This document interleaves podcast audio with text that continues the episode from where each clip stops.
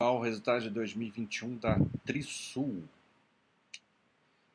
Vou falar para vocês que a Trisul me dá um pouco de preguiça de analisar, me dá até um desânimo, porque é uma empresa que não fornece assim, muitos dados né, para a gente estudar, não dá explicação nenhuma.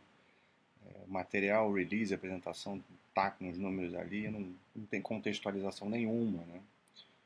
Então fica difícil. Né? Se fosse uma empresa assim, das melhores, do, se destacasse muito, com números incríveis, um track record espetacular, aí a gente faz um esforço né, para ir mais a fundo, mas não é o caso. Né? Então, assim, é, eu estou analisando aqui porque a empresa ela está é, dentro aí do das 50 a mais, né, do, do ranking da Basta.com, então tem gente aí que tem interesse nela, né? Ah, mas é, tem essa questão, né? Então a análise aqui vai ser um pouco mais rasa ou muito rasa comparada aí com de outras empresas que dão a possibilidade de, de se fazer uma análise mais interessante, né? Porque fornece contexto, né? Explicações e tal. O cara, se você quiser ir mais a fundo, aí você vai ter que ligar lá pro RI, né? Para perguntar as coisas, porque você não vai achar em lugar nenhum de outra maneira, né? Então a empresa aqui começa mostrando lucro bruto e lucro líquido, uma queda de 8% no lucro bruto, 284 milhões, e uma margem de 37%. Então ganhou perdeu no, no, no, lucro bruto, mas ganhou um pouco de margem ali. Desculpa. O lucro líquido caiu aí mais forte, né? quase 30%, 29%, 121 milhões e perdeu uma margem aí para 16%. Aqui a gente vê no quadro as mesmas informações, mas aí, peraí, é, não tá certo, né? é que aqui está mais, tá mais é, preciso, né? De 36,7 a margem bruta, né? Não, não 37, arredondaram ali, né? 1,4 na margem bruta. Mas aí tem o ajustado, né? O ajustado dá mais ou menos a mesma coisa, né? Aí o ajustado é, caiu um pouco mais, né? 9%. E mas a diferença aqui de, de ganho de margem é a mesma, né? A diferença é que sobe para em 38,1. O líquido aqui não está ajustado, mas enfim.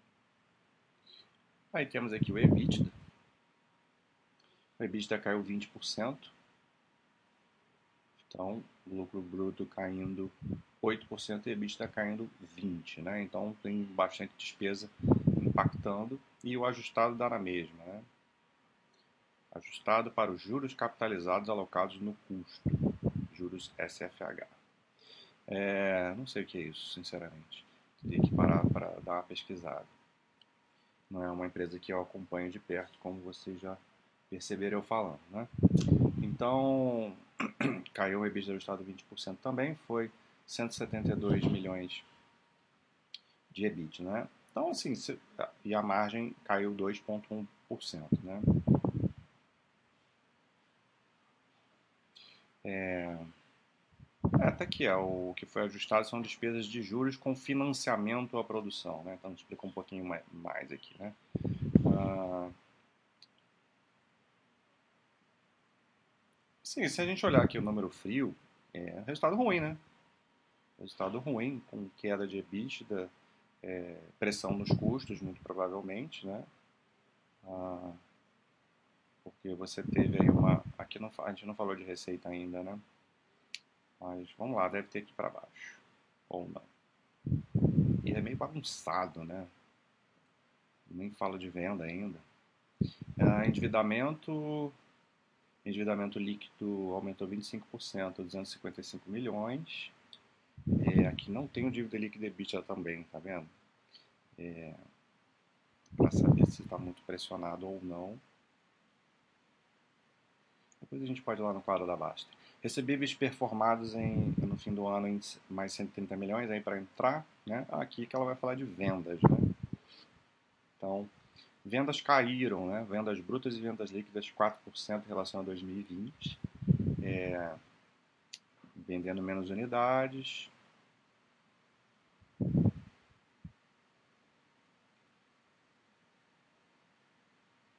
E lançou nove, não é isso? Lança, lançamento de nove empreendimentos.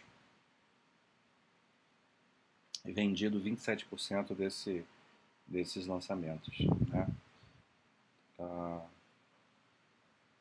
entregou 10. Então vendeu, pô, lançou, entregou 10 e, e lançou 9. Então meio que reponda aí, né? Então, um bom número de lançamentos, né, para o ano. Vende bem, que manteve no mesmo e acabou, tá vendo? É só isso. Então vamos olhar, vamos, vamos lá no,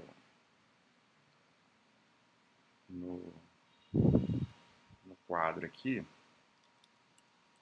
para ver se a gente tem um pouco mais de dado. Trisul, é uma página da Edux, que eu acabei de gravar o vídeo da Edux, que ao contrário da Trisul tem muita informação relevante. Ah, vamos lá. Receita líquida 774 caiu 12%, praticamente. Aqui o resultado oficial, tá? Não é, pode estar diferente do, do release dos comentários do que eu fiz foi sobre o release. O estado bruto aqui caiu ó, 8, né? Ok. O EBITDA aqui 17%. Então bate, né? Ah, lucro líquido 28% de queda.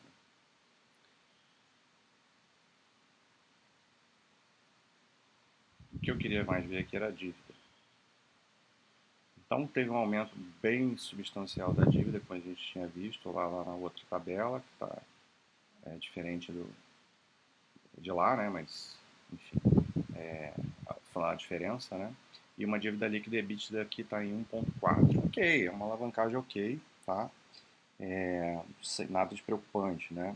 Mas é um aumento brusco, mas a empresa está lançando, né? Acelerou muito os lançamentos é, em relação a 2020, né? Quer botar o pé no acelerador aí, então é, faz uma dívidazinha. Ficar de olho, porque ela tem um histórico de administração de dívida muito ruim, né?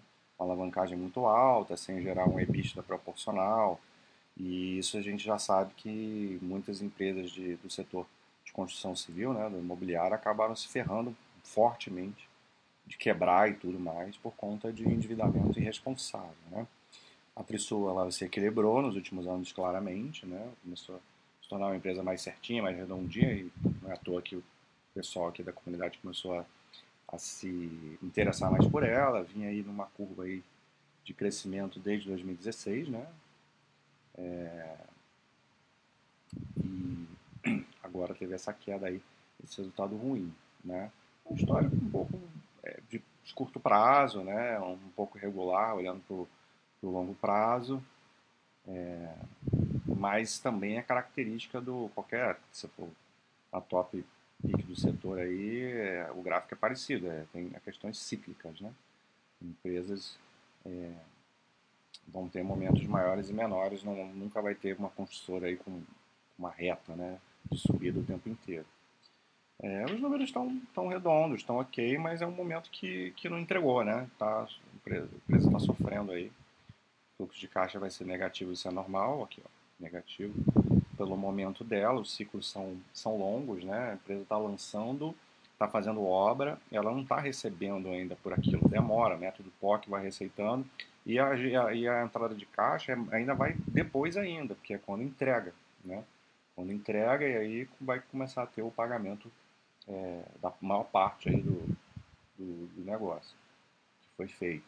Então a geração de caixa ela, ela bem cíclica. Assim. Você vai ter momentos de fluxo de caixa negativo e momentos positivos. Vai depender do que ela está fazendo. Dá para ver isso nesse quadro aqui. Então, é um setor que tem especificidade. Né? Para acompanhar, tem que saber essas coisas todas. A Trisul, como eu falei, ela não ajuda, né? porque é, não, não explica muita coisa. Né? Então, a gente fica meio sem entender o que está acontecendo. O resultado foi ruim. Essa é a análise que eu tenho para hoje. Um abraço.